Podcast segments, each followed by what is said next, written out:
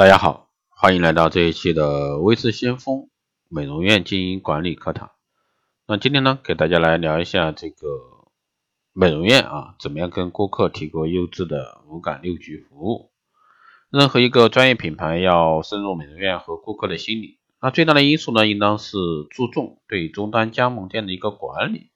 要求呢必须以顾客为向导啊来管理和经营。当然，这是针对啊这些这个大品牌或者说连锁经营的一些加盟店啊做一些引导。首先呢是尊重感啊，每个人呢都渴望别人的尊重，这是为美容院顾客的第一要需要。美容院工作呢，工作人员需要从客人进店的问候啊、入住、倒水、咨询、护理啊，到最后出门时送出门外的一系列动作，都要保持一种低姿态。热情面带微笑与客人交谈时候呢，不要东张西望，要精力集中，并根据客人的不同年龄，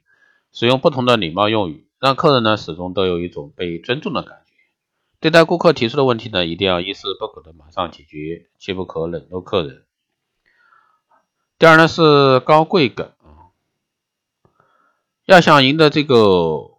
顾客，就要让顾客表现的比我们优越。能来美容院的顾客呢，一般生活状况都不错。虽然说他们可能怀着不同的目的，但绝大多数人都会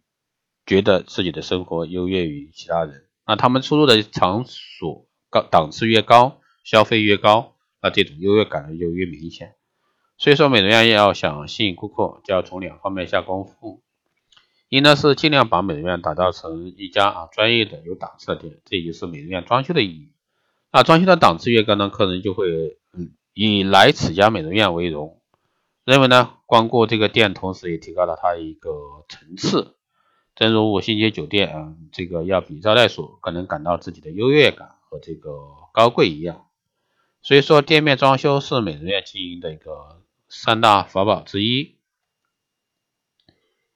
能让美容院的客人呢体会到这种优越感。另一方面，就是美容院的一个美容师一定要穿着朴素啊整洁，不要戴名贵的首饰，这也是从侧面啊衬托出客人的优越感。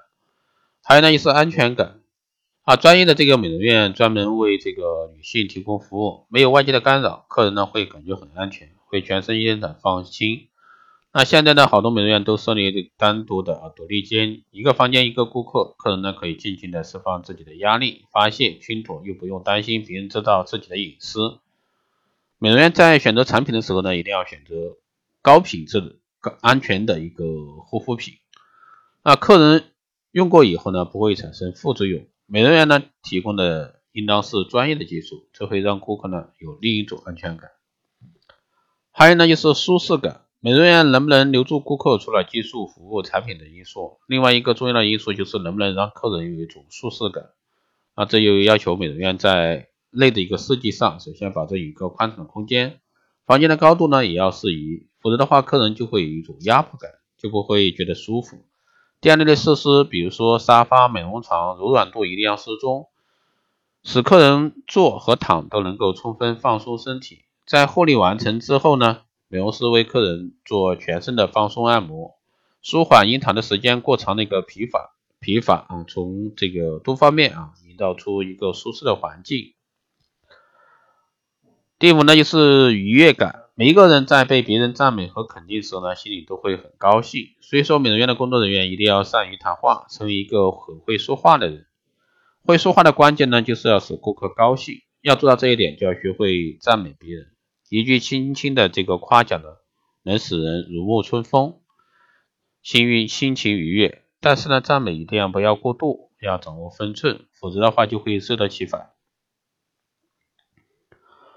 我们来说一下六局，那首先是视觉，客人对美容院的第一印象啊非常重要。对于新客人而言，能不能留下来做首次消费，取决于对美容院的一个第一印象。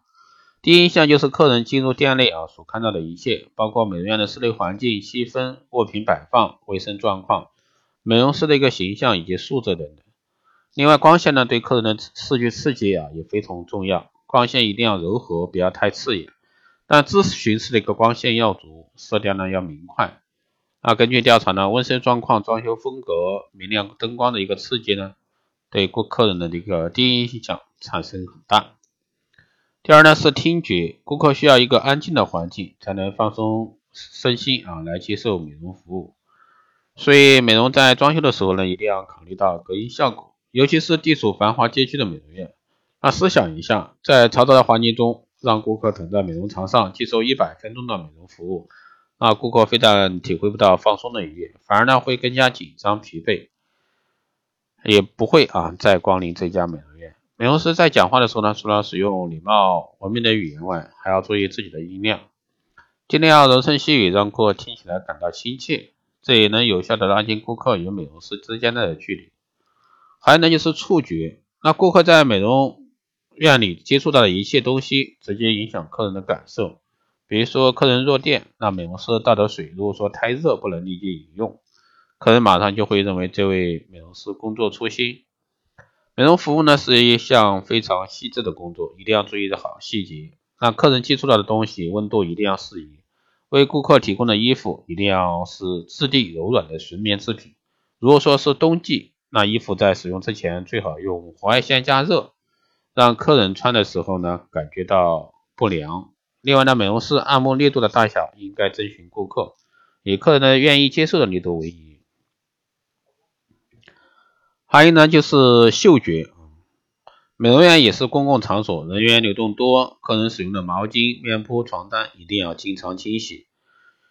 啊，不能有异味。房间也要保持空气的一个流通和清新。美容院在冬季室内通过暖气或者说空调来保温，很少开窗户，房间呢不免有异味，尤其是刚进入的时候呢，感觉明显。那这一点如果说不注意啊，美容院就会在顾客的心中大打折扣。美容师在给客人做护理时呢，要近距离的和客人面对面讲话，所以说一定要注意口腔卫生，千万不要吃什么葱、蒜、姜等刺激性食物，保持呢这个口气清新，并且呢一定要戴口罩。还有呢就是味觉，那现在美容护理不单只从皮肤表面做文章，很多项目呢都有这个饮食配合，比如说养颜茶、减肥茶、果菜美容等等。那这些东西的口感如何，也是直接影响顾客的认可度。那现在的美容院流行的花茶，其芳香的气味和良好的口感是非常受广大客人的喜爱。所以说我们在为客人推荐口服类美容产品时呢，应该考虑味觉的作用。最后呢是知觉，那客人的第六感受也是顾客的下意识，是所有感受的总和。那顾客通过这种意识来判断事物。如果说我们前面所述的观感官上啊，这个刺激客人都很满意，那么他就认定这家美容院的服务、环境、氛围等等这些都比较适合他，就会经常光顾，从而呢为我们成为啊我们的一个忠诚顾客。好的，以上呢就是这一期节目内容，谢谢大家收听。如果说你有任何问题，欢迎在后台加微信二八二四七八六七幺三，备注电台听众，可以快速通过报名光电医美课程、美容院经营管理、私人定制服务以及光电中心加盟的。欢迎在后台私信维持先锋老师报名。好的，以上就是这期节目内容，我们下期再见。